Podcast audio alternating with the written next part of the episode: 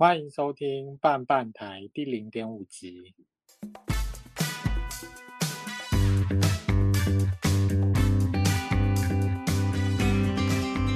大家好，我是韩比的次长。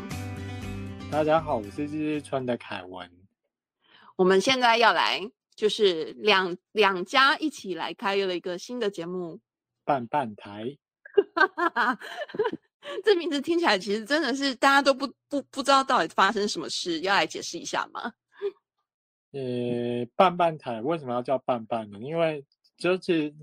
大家有吃过韩国料理就知道，就是韩国很多餐厅里面，他们主要都会有两个主打的菜单，像炸鸡就会有拌拌炸鸡，主要通常应该就是洋酿跟那个一般的胡来德，一般的没有没有蘸酱的炸鸡。然后冷面的话会分两派，会分成咸心冷面跟平壤冷面。然后甚至冷面自己呢，它也会分说有加汤的水冷面，或者是纯那个没有加汤的拌那个拌拌冷面。然后就是韩国，而且韩国很多这种拌来拌去的料理。然后之所以这样取的话，我们是想要就是不想要被局限住，就是除了有跟韩国有关的题目以外的话。另外一半想要讲跟非韩国有关的音乐，然后，然后那个韩比的话，他们的专业在于韩剧嘛，然后日日川这边的专业是在韩国音乐，然后希望这这两半就是能够互相的相得益彰，或者是互相的穿插这样子，然后也有可能是会有一半的闲聊，然后加一半的主题计划。然后就是，或者是甚至是次长那边，他找他的那个同号去开一个节目，录一录一集，然后我这边再找我的同号录一集，就各自办各自的这样子。对，就是我们可能节目就是会有，其实也分成半一半一半，毕竟就是大家的工作日程也还蛮繁忙的，这样我们各自分摊一点 时间，是听起来有点偷懒，不过这样也比较多元，也比较有趣啦。然后大家应该会觉得还蛮好奇，说为什么会是韩比跟日日春？其实我哎，我们真的认识蛮久的。我想一下，大概是二零一六吗？是吗？一六年，一五一六有可能哦。就是那时候，哎，很久哎，这样算起来非常久哎，都没有认真算过。这样子啊，六七年。有哦蛮久的，然后其实我认识凯文之后，就是他其实算是我假日的运出去踏青登山的好朋友，我们都会一起去走走小步道。因为我其实本人就是我跟凯文年纪其实差蛮有点多，我想他大概也不知道我们大概差几岁，然后所以我就是问过。对啊，然后本身就是体力比较差，没有什么非常认真运动，但是他都还会就是找我走一些比较简单的步道，算是对姐姐还蛮好的这样子。因为走步道就不用花钱嘛，然后又健康，就是比较喜欢的活动。嗯，我也我也喜欢走步道，然后平常，哎，我的朋友好像，毕竟我的朋友们也都是一些姐姐，你知道吗？然后他们喜欢走步道吗？对啊，我觉得他们以前比较没有喜欢运动，比较少，所以我不太有朋友会约我去从事这种就是踏青的运活动，所以我还蛮喜欢的。这样，感谢凯文每次假日约我出去踏青运动。然后那时候怎么认识的？其实我觉得应该是我先看到日日春。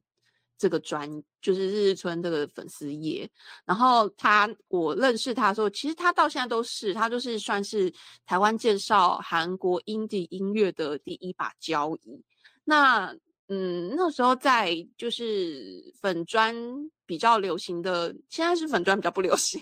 好，那时候在粉砖流行的时候，我觉得就是要搜寻韩国的音节音乐的话，就是一定要看日日春介绍。那那时候我看到日日春介绍音乐的时候，就觉得哇，这个很专业，而且我觉得他非常的会写。在零第零集的时候，我有说过，就是其实听韩国的韩国音乐，我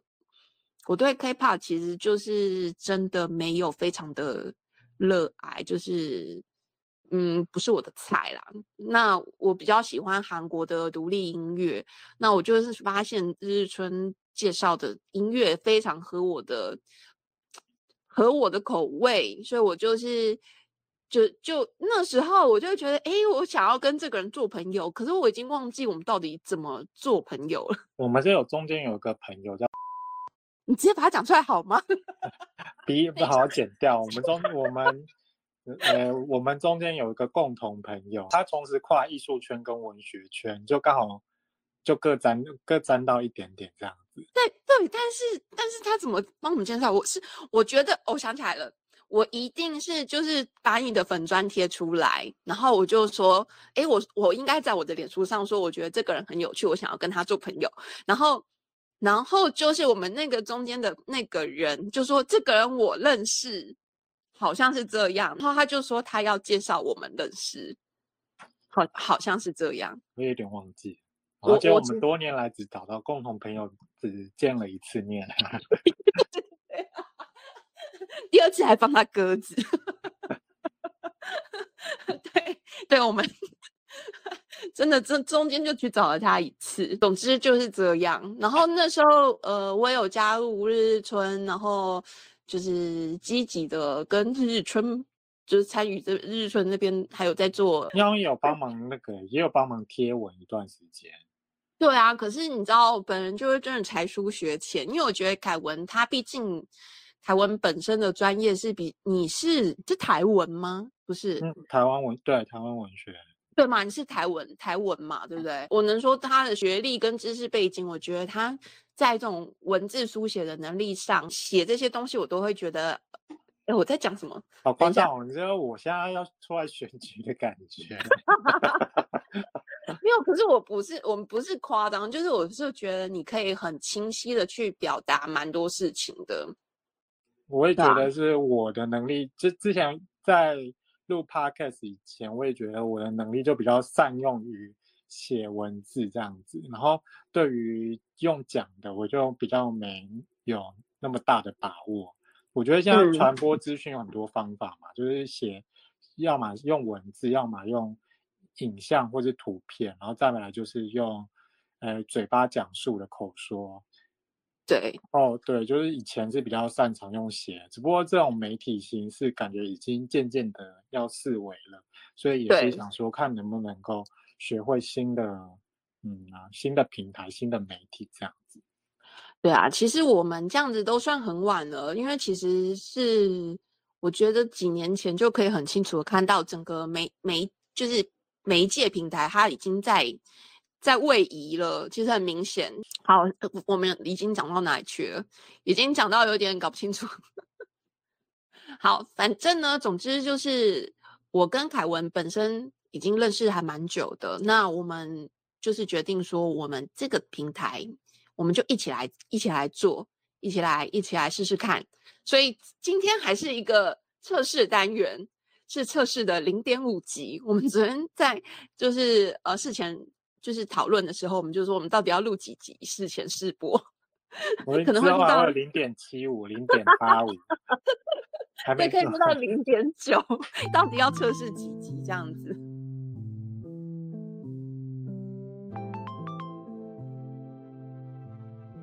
呃，凯文，你要跟我们介绍一下，你当初为什么会开日日春放送局这个粉砖？我觉得这一切都是非常多的偶然的因素交织在一起，才开了日日春这个粉砖。从一开始我在学韩文就是一个意外。我之前在有些节目其实有介绍过，就是我一开始其实没有，虽然我是念师大东亚系，可是我没有那么想有想要学学习韩文。然后就是有一天，就是大四的时候算错毕业学分，发现。好像要要要修了那个要修韩文才可以毕业，然后就修了，然后就后来修到一半的时候发现，好像其实不上也就我其实是我自己算错，就是没有修那一门课，其实也是可以毕业，可是又觉得还蛮有趣的，就是修就是学习韩文，然后同时那时候韩文班上很多人都开都在听 K-pop，可是我又觉得说我自己没有迷特别的。偶像团体，那这样子是不是要为自己找一点动机来，嗯，早一点学习动机？所以我就上网搜寻那个 Korean Indie，还是对，就是用 Korean Indie 当做搜寻的起头，然后就找到了很多那时候的黑裙子啊，还有一个团叫欧伦阿姨，然嗯后反正就听了很，那时候就开始听那个韩国独立音乐。然后后来我大那个研究所开始念念研究所以后，嗯，因因为我们研究所其实也是呃，就其实也是跟东亚有一些些的关，虽然是台文所，可是它跟东亚有一点点的关联。然后一边上课，然后一边就觉得论论文真的是要写不出来了，真的是嗯有有点痛苦，然后就找了一个诶逃避的借口，就是开始写那个韩国独立音乐。然后最嗯初我是写在乐多网志那边，那边就是把所有东西丢到那里。然后后来也是间接因缘际会的认识认识了一个女生，然后然后她也是有在听韩国独立音乐，然后她当时候在那个加拿大吧，然后她那时候就跟我那个提议说，那不然我们来开粉专吧，然后那气氛就跟现在我们开 podcast 有点像，就是一开始就啊好好好啊，就糊里糊涂的答应了，然后就那个粉专就莫名其妙就开了，就开始一路经营下来，然后那个女生后来就也是渐渐淡出了，她就生活有其他的重心。就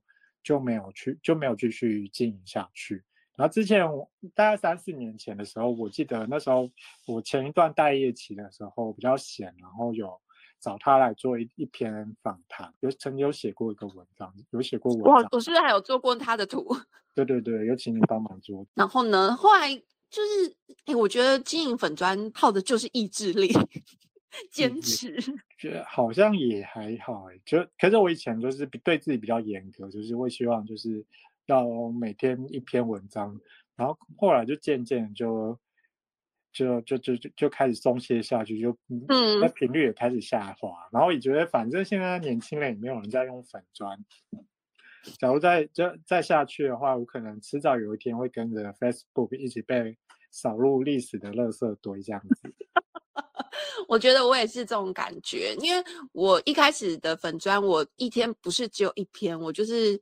因为毕竟我做的内容比你轻松一点，然后我我的我的素材也比比你的多，所以我的一天贴文可能会到五六篇，有时候，然后加上我以前工作的时间其实比较比较闲啦，就是我以前工作比较不费比较不费脑，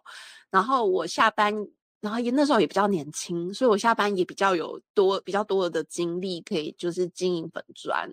然后这几年因为换工作是一个理由跟借口，年纪大也是一个理由跟借口，但是就是我真的没有办法像以前那种经营的方式来经营韩币，那我的文章也是非常的锐减。我也是变成说是以前一天三五篇，变成现在三五天一篇。就是数量减少非常的多，然后我也觉得这几年，就是我觉得喜欢看那么长长篇大论文字的人其实是变少的。我觉得大家其实喜欢看一些比较软性的东西，然后所以我这几年写的文字的调性也变得比较软，倾向变比较软，然后不不呃不以多为主，就是呃。就是那个东西轻松，然后大家喜欢看，我觉得好像是比较比较受到大家欢迎这样感觉啦。听起来好像好像蛮为了市场的口味在做改变，这样子是不是？哦嗯，我觉得这几年还有个变化，就是我当初当初会蛮想要写那个，诶，就是除了韩国独立音乐以外，我会想要多写一些历史啊、文化或是政治新闻等等的。主要是一开始就是大概二零一三一四年的时候，就顺带一提，今年刚好是我们日村创粉专十周年，然后所以哇哦，对，然后当时候其实大家对韩国的认识还没有那么的深刻，然后那尤其那时候是二代团都非常当红的时刻，然后我觉得可能比比现在韩 K-pop 还要再有压制性一点点，我觉得。嗯嗯嗯嗯嗯嗯对，然嗯，后那时候就可能，嗯，我觉得长久以来，大家很那很多九零年代听日本流行音乐长大的人，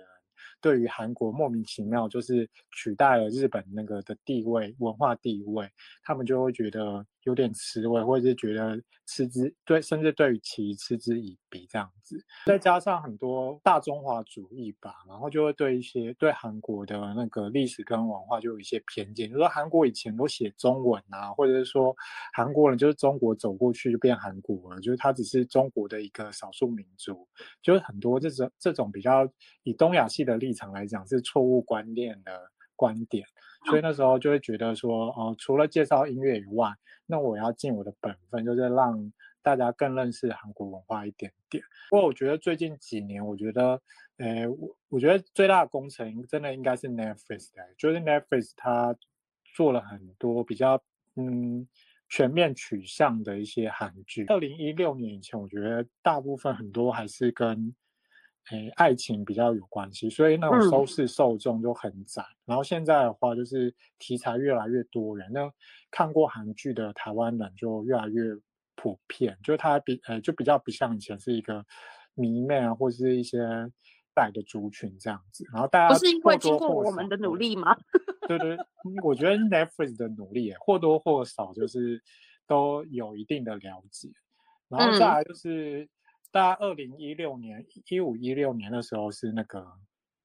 朴槿惠政权的关系，所以就整个那个我觉得，因为韩国独立音乐圈它的那个政治立场跟取向其实是蛮明显，觉得比比较偏进步。然后又有些那时候发生那个烛光集会啊，很多乐团或是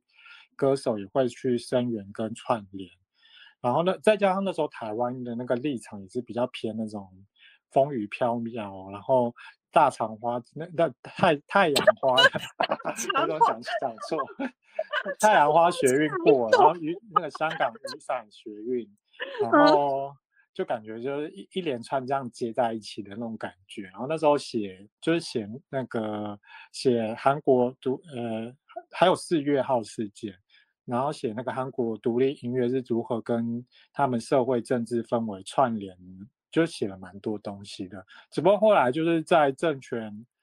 就是政权那个转移以后，就变成是进步派的当道的话，我觉得就他们就是，呃，虽然可能还是有一些不好的事情发，政府会有一些做不好的地地方发生，可是这时候的那个乐团就比较安静，就可能他们也是就一半就是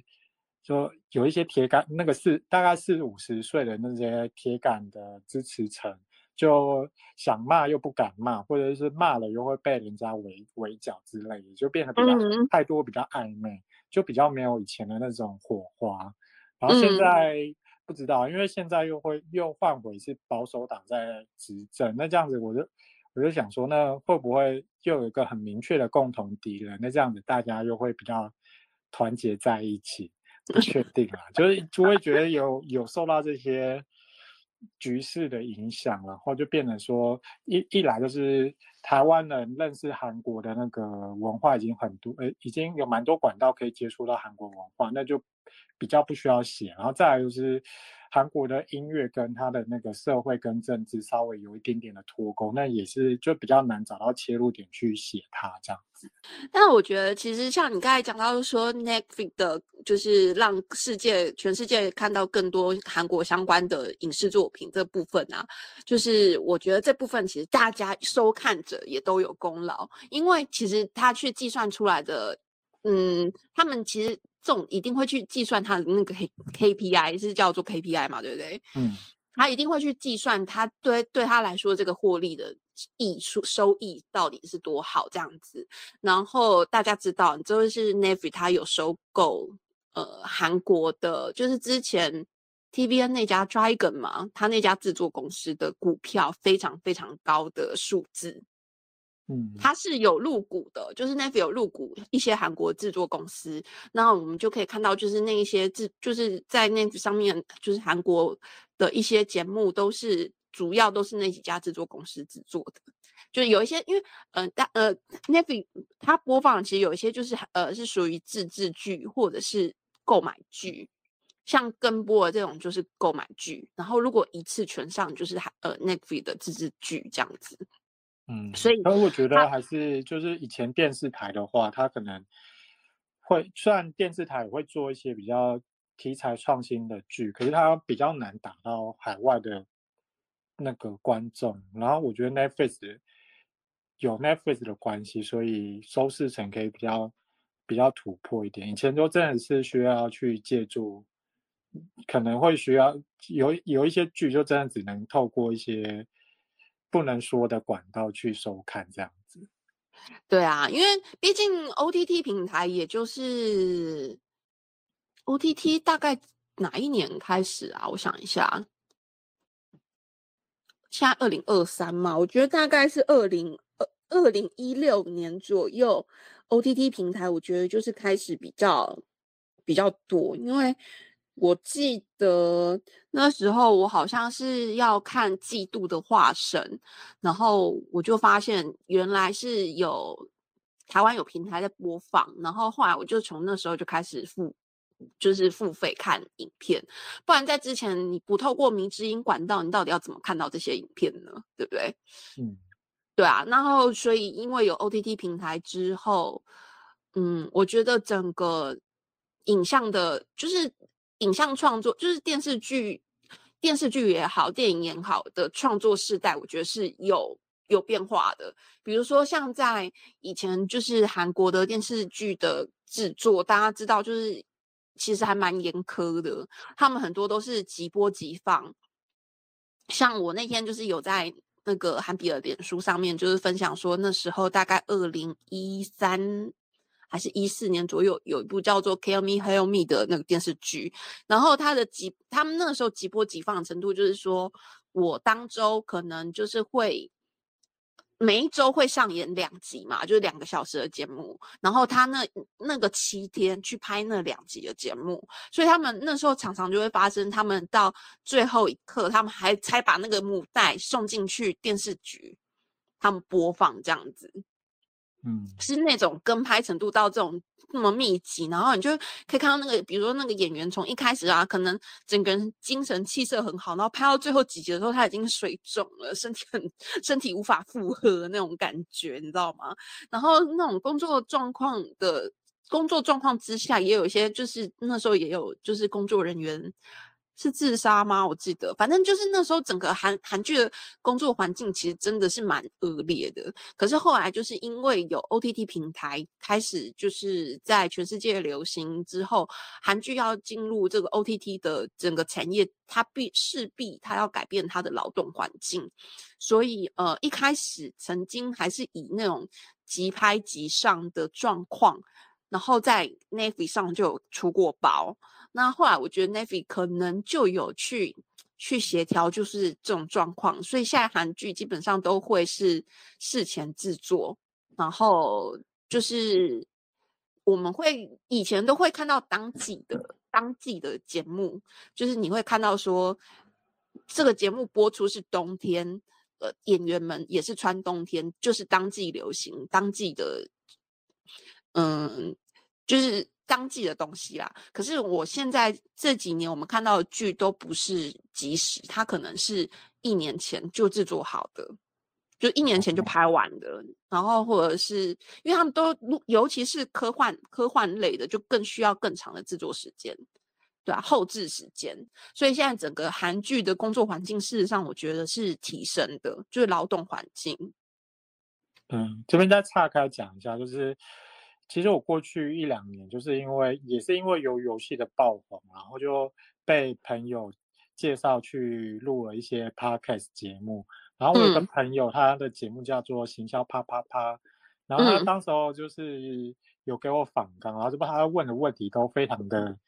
非常的专业跟非常的有深度，然后所以那时候因为我对韩剧的了解跟整个产业的了解没有那么的深，所以也请次长有帮忙准备了一些内容。嗯，然后也是因为这些机会，然后觉得有这些机会，然后去录了 podcast，所以就想说，那因为每次要去录 podcast 前都是。怕自己讲的不够顺，会自己在家先练习讲，就是在洗澡的时候就对着空气讲，看看有没有地方会卡词或者会漏掉，然后讲久了就觉得，哎，那我好像也可以自己来试试看这样子。嗯嗯，可以啦。其实我觉得就是平常我们的闲聊闲闲啊闲聊 闲聊内容这样子，希望就是我们的闲聊可以陪大家度过一个愉快的工作日嘛。嗯，因为毕竟我我的工作也是靠着别人的闲聊就这样度过的，感谢大家。等下我刚才那个 Netflix 的部分，我觉得我还没有讲完，我还有还还有一个部分，就是对于 O O T T O T T 改变的电影的状况是，我觉得因为前两年还遇到疫情，然后疫情因为电影院很多电影的上映就变得很不好，它延期或者是票房就变差这样子，因为毕竟在韩国那时候还是蛮。他们而且他们的那个有社交管制嘛什么的，嗯，就整个环境是还蛮严苛的，所以你可以看到这两年，就是特别是这一年，你就可以看到很多影帝级的从来不拍电视剧的人都来拍电视剧了。我觉得就是它也是一种现象，就是说以前他们会有一个中午路演员，他们会比较属于比较高阶，他是不不不太做，就是在电视平台。就是他们有一个未接啦，可是因为疫情加上 OTT 的关系，OTT 它有国际化的效益，然后你就会可以看到像那个崔敏植这种都来拍电视剧，全度妍、崔敏植，然后还有谁？我如果没有记错，我觉得是不是宋康昊也有接电视剧了？最近 啊，李秉宪这种都来接电视剧，OTT 的整个对于电视产业的影响还蛮大的。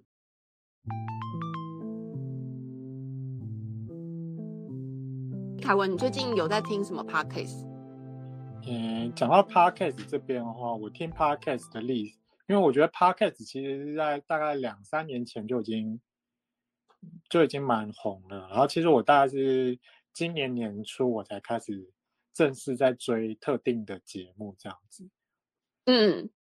然后有一个节目叫这个我不推，然后它是有两个呃有一个图文插画家叫编辑小姐 Yuli，然后跟她的好朋友瑶瑶一起主持的节目。啊，因为编辑小姐她本身是出版业嘛，然后就我曾经有一段子涯是跟出版业有一些些关联的，所以就听了就觉得蛮有感觉的。然后再加上他们两个默契很好，然后我最喜欢的节目的风格类型呢，就是充斥着。女人疯狂的笑声，笑到黑 哭的那一种，然后就是听了就很快乐，对。然后从这个节目也是可以听，就是也可以比较认识那个听到女生跟女生之间对话的想法，然后就觉得，哎，有听到就是跟男，呃，身为生理男性可能以前没有注意到的点这样子。然后再来，我是喜欢一个呃 YouTube 节目叫做 X 调查。就其实就是我个人的私底下的兴趣啊，就是，呃，很就是很喜欢听，某一阵子就开始很喜欢听世界各国的凶杀案，然后越听越恐怖，然后越恐怖越想要继续听。然后 S 调查就是它是一个好像是上海人主持的呃播的节目，然后就讲很多，又包括韩国跟香港的凶杀案，然后主要是他的口条很好，然后听了就，然后整理的是比较。清楚，而且是中立，他不会乱加臆测的那一种。然后这种风格我就很喜欢。然后再来再听的是《宝岛少年兄》，就是次长推荐的，对，就是专教国际的七号跟那个宜兰主持的节目。然后他的风格就是乱聊，可是乱聊的很 开心，就会让我想到我以前小时候听广播在写作业的时候的回忆的感觉。真的吗？我我也非常的喜欢这个节目，因为我觉得他们真的就是聊的，真的是瞎，嗯，不能说瞎聊。其实我觉得有时候他们是有主题在聊，可他们常常就是聊到走精，就是聊到他们不知道聊到哪去。他们两个又很会很会讲，然后我觉得宜兰他就是常常就有很多丰富的声音表演，让整个节目变得非常的非常的好笑，而且 他们有时候走精的那个。聊天内容啊，我都会笑到，因为我都会在办公室听，然后我在办公室听那个，我就会觉得非常的快乐，我都会笑到整个办公室就是桌子在震动，那我觉得我同事一定会想说你到底在干嘛？为什么会在办公桌前面笑成这样？而且有时候我都会觉得这个我不能再这样子地震下去，我就会赶快把耳机抽开这样子。然后我的话，我是就通常在那个健身房听，然后就很怕说在健身房那边憋笑会被当成怪人，所以就每当笑点来的时候，我就开始视线就往撇转头就撇到没有人的地方去，然后就觉得啊笑点要来怎么办？我要开始要要憋笑了，然后就很痛苦。然后你要正在原本在那举的，你要先放下来，不然到时候可能会 不然会会出事。你说正在就是正在这种用力举的时候，然后那个腹肌很累，他同时要负责你在笑的，对，笑的开始要说把它放下来，放到安全的地方去。然后跟健身房有很多镜子，我就觉得真的会被当成怪人。你为什么不上班听就好？还是上班一定要见血？上班啊，其实上班有时候也是上班听，所以我现在都尽量把《宝岛少年兄》。留到上班的时候听，让礼拜一比较不会忧郁这样子。真的，我觉得听的节目真的很快乐。我也都会，我最近就是上班的时候，我我还会开始听，就是台湾台湾妞韩国喜，就是他们呃，他们两个就是跟喜娜。他们两个在讲那个韩国社会事件。其实我知道他做这个系列已经很久了。然后我最近因为就是也不知道听什么啊，然后就是想说凯文非常喜欢听见血的，我也来听一些见血的。那你觉得好听？你你有觉得很刺激吗？还是你会？哎，不是，我觉得我就是因为以前我是偶尔会看，我不是说非常固定会，就是都每次比如我。他就是那 YouTube 推荐不一定每次跳出来，所以我不一定每集都会看到。然后这次就是刚好就是就想说，哎，它有分成一个类别嘛，那我就上班的时候就用听的这样子。然后我就发现他们非常的会分析这些社会案件，然后他们分析的很仔细之外，然后听这些事事件的时候，我就会觉得，哎，这个就是哪一部剧有演到，就是这个故事。而且你越听会越觉得，天哪，我觉得韩国怎么那么可怕。然后一次听好像就是那个效果，会真的觉得有点可怕，因为很多真你会觉得很荒谬，怎么会怎么会这样子的社会事件？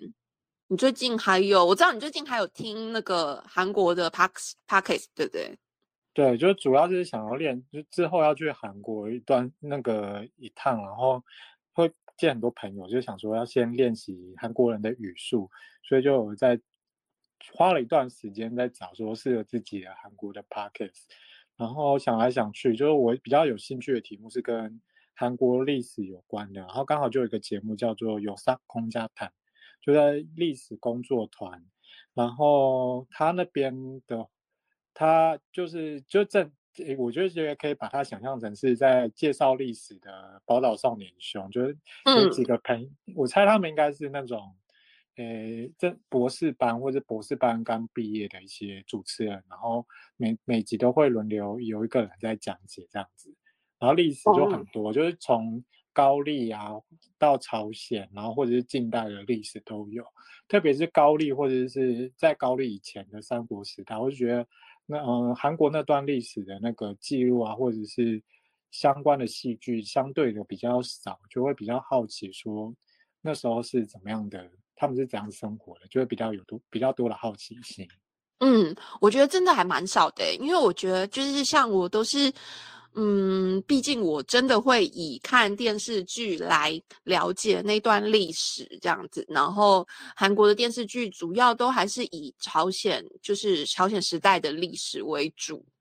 那就是朝鲜之前，像高丽或者是更早三国时代的历韩国的历史，我真的非常非常不熟。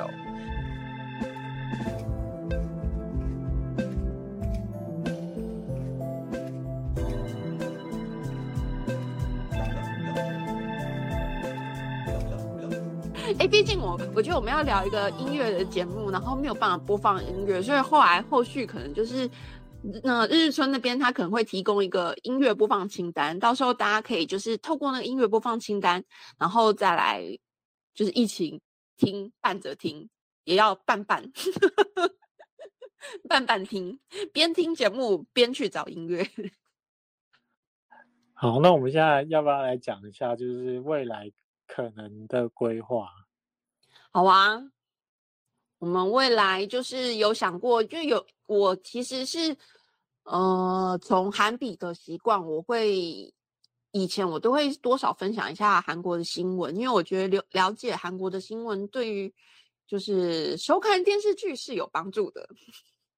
因为韩国电视剧其实很多都是贴贴着他们的新闻的一个脉络在走这样子，所以我觉得大家要了解一下韩国的新闻。所以我就有问凯文说：“那我们偶尔来分享一下我感兴趣的韩国新闻这样子。”再来就是本来韩比就有在做的韩剧、电影这部分，可能是也会有。再来呢，我们会有一些真的很跳动的，因为凯文他的擅长专业其实。很神奇，大家可能不知道，他可以帮大家做一些信用卡优惠分析。真的不知道可以聊什么，是不不知道聊什么就来讲信用卡优惠。不会，我觉得这部分大家都很想知道，好不好？这跟他的工作有点关系啦。那所以呢，我们如果偶尔有什么，你这个会这个哎，信用卡这个会到每周更新吗？应该不会吧？不会啊，半年更新一次就差不多了。所以他们的卡其实不会出的这么频繁，就对了。嗯，不一定哎，就看银行，有些银行出卡很快，有些也大概也是几个月出卡一次，然后主要是可能他出了半年以后，就会他的卡就会开始缩优惠就缩水，啊，这缩水这个过程就要记下，免得就是说，然后你还以为有那些优惠就一直去刷这样子。哎，我就是一个不会去做这种功课的人。好，所以以后我们这一趴我们都先放到第前目开扫吧。有这种，有这种，就是我们要留意，就是哪一张现在哪一张神卡出现，或者是哪一张原本神卡掉入神坛，我们就赶快就是第一趴就先告诉大家。我觉得韩剧跟电影，我觉得我也可以讲一下，因为毕竟我是比较比较没像你那么的。专业在收视，所以我觉得可能可以有一个业余的观点来来看韩剧跟电影啊，分析韩剧跟电影。然后韩国新闻的话，我是自己也是平常也是对于韩国新闻蛮关心的。虽然现在可能就是现在韩国乐团会政治表态的，可能相对的没那么的没有像之前那么的多。嗯，然后可是我觉得就是呃，就。毕竟我是学这相关的嘛，所以我觉得要追星的话，就是还是要了解一下他们国内发生了什么事，然后再分享一下。就是我最近看到那个刘亚仁的新闻，然后下每次大概是有明星的负面新闻出现的时候，都会下面都会有一种留言，叫做一定是最近又韩国政坛又发生了什么事。然后想要有人想故意爆料，把这个事情爆出来，然后要掩盖掉这样子，然后就下面那时候刘亚仁下面就有人讲说是有一个那个议员的儿子，然后他讲呃退那个离职金，然后领了很多很多的钱，他跟我心里想说这个不是已经是半年前的事吗？你对这新闻有印象吗？这已经已经半年了，他可能是应该是。最近是判决出来吧，然后才才再重新再站上去。可是有人会会觉得说刘亚仁新闻是想要掩盖掉他，然后就觉得很有点 不可思议，有点夸张。就其实韩国的韩韩国大部分的民众的生活也不可能只永远都围绕着各个韩星在转这样。嗯嗯，所以我觉得韩国新闻是蛮值得抓一两抓一两条出来。出来介绍再来讲的，我也很想，就是我也就有一些新闻，我也是还蛮想知道的。比如说，我我我那天我跟你分享了，就是我最近最想知道，就是那个那个房那那种房产王、地产王那一则新闻。哦，对啊，我一直没有认真研究，我都蛮想蛮想研究的。我觉得应该也可以一起一起来一起来分享。对啊，因为我看到就是一直有后续，一直有在报房产，房产，它叫山庄王吧，B 拉王，他的韩文就 B 拉王。哎，你不是在讲那个吗？不是在讲川 C 的那个事件吗？就是那个事件啊，就是那个事件，它其实是一个嗯，有一点相关的，一个是冲 C 的，就是我讲是一个是呃冲 C 的诈欺案，它是一个叫做 B 拉王的一个诈欺案这样子，然后它有三千多件房产。然后他们好像就是骗那个全全全冲谁，我中文要怎么念呢？直接讲全租啊。对啊，就是骗那个全猪的那个钱。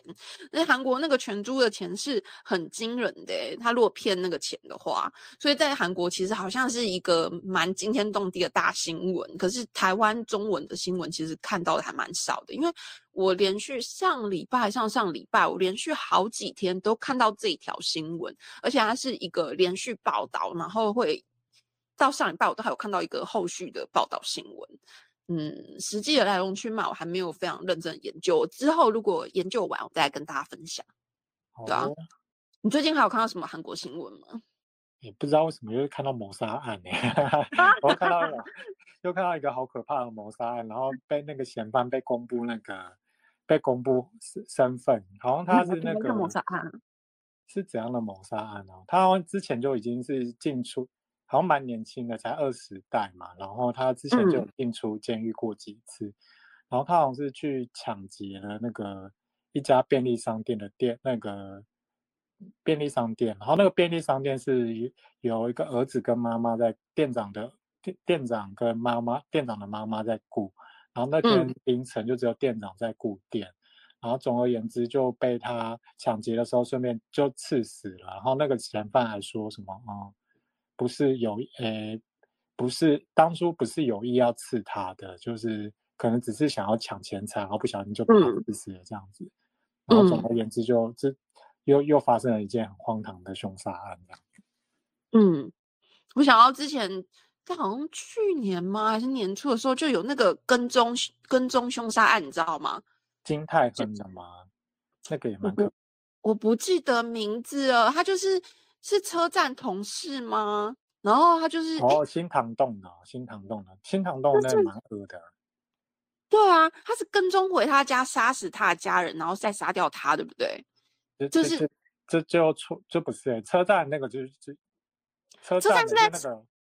同他是在车站把他杀死。哦哦，我讲的是两个案件，太可怕了。另外都是男杀女，对不对？对，另外一个好像也是那种，就是。他在网络游戏上认识到一个女的，然后他就是女的表明拒绝他，可是他还是要一直跟踪他，然后后来是直接那个从他的社那个社群平台里面看到他的那个女女方的地那个收包裹的地址，他直接尾随进去这样子，然后把他家人跟他一起杀掉。对，因为这两个案子都是跟男性就是跟烧有关。所以我就就把它两者有点混淆，其实有点可怕。这两则新闻都蛮可怕的。除了韩国新闻之外，我们呢有时候可能也可以来聊聊台湾就是流行的时事新闻这样子。然后哎，所以这上礼拜台湾有什么流行的新闻啊？上礼拜的新闻就是哦，对我顺便分享一下，就是我这个人呢，就是非常的喜欢这种没有营养的、没有营养的新闻，举凡什么。呃，欧阳娜娜哪一天在那个口袋里捞出两百块啊？或者是惠慈的生日是几月几号？这些事情我都超级记得超级清楚的。然后上礼拜这种没有营养的、最没有营养的新闻就是吴淡如，吴淡如用那个 AI，就那个他用 AI 做那个叫他画绘图，然后他说这是电脑绘图的作品。嗯，我觉得比较有争议的是，他前前一篇发文是写说什么，我画了几十个小时，就有点刻意在误导这件事情，就感觉嗯，他很像他自己创作的这样子。对对，他不是单纯的把那个 AI 绘图讲成是电脑绘图这这一那么简单而已。嗯，总而言之，就是我们也开始在研究了 AI，然后我们昨天就跟 AI 就是在制作的过程，就是在。诶，在聊大纲的过程，就顺便请 AI 帮我们写一下我们半半台啊的介绍文。好，那我来念给大家听，就是那个 AI 写出来的半半台介绍文，嗯。大家好，欢迎来到半半台。这里是一个汇聚各种有趣话题和独特观点的地方。我们会通过各种方式来探讨生活中的点点滴滴，无论是文化艺术、科技，还是娱乐、旅游、美食，都有可能成为我们的讨论主题。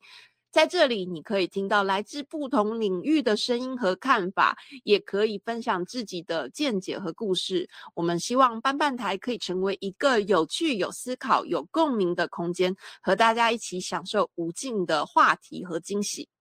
你觉得 AI 写的如何呢？写的很好哎，觉得好像就差不多这样你会。失业吗？而且好像前面还问他一个问题，就说我们的节目叫半半台，他说那节目听起来很有趣，呃，不知道是什，虽然不知道是什么，可是听起来好像很有趣，期待你们的分享什么的。真是谢谢 AI 了。好喽，那我们今天节目大概到这边，就是这个是我们的零点五集。下一次呢，希望是第一集，或者是如果不幸一点的话，可能又是一个零点七、零点八。好哦，先这样，大家拜拜。拜拜。